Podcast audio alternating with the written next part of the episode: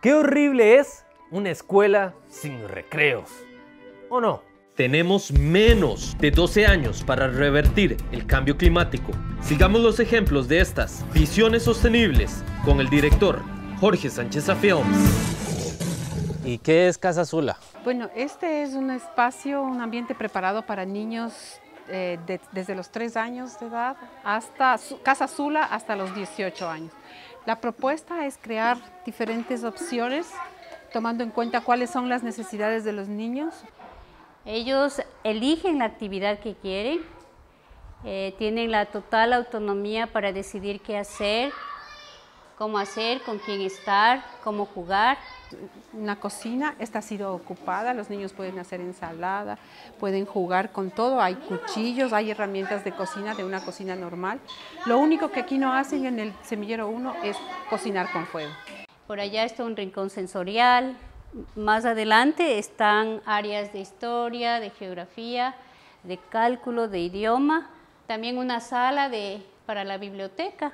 Y los niños pueden venir tranquilamente, ellos decir qué quieren hacer y qué no quieren hacer. Esto que tienen ahí es una impresora 3D.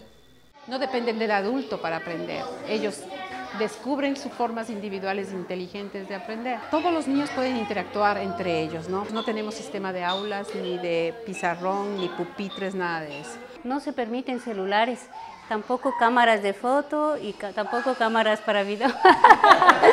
no, no, no, los niños no usan celular. Y si hay algún, los jóvenes sí.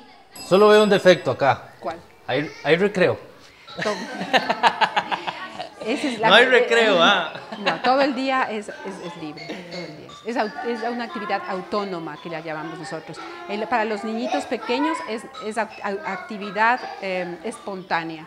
Esta idea es algo que surge em, en, en Ecuador a base de propuestas alternativas a nivel psicológico, a nivel incluso pedagógico también, que se juntan en crear ambientes donde se respeta el proceso natural de crecimiento del niño. No hay, no hay calificación, no hay tu bien o tu mal, el inteligente o el no inteligente, no existe esa categoría, nosotros no calificamos a los niños. Los niños son lo que son y nosotros respetamos la, individualidad de cada niño. Entonces pueden después en su vida adulta o cualquier momento de su vida entrar a un, a un sistema eh, regular de educación que les va muy bien. Eh, yo creo que el resultado más hermoso es que tenemos niños alegres, tenemos niños contentos, tenemos niños tranquilos, felices. Tu opinión es muy importante.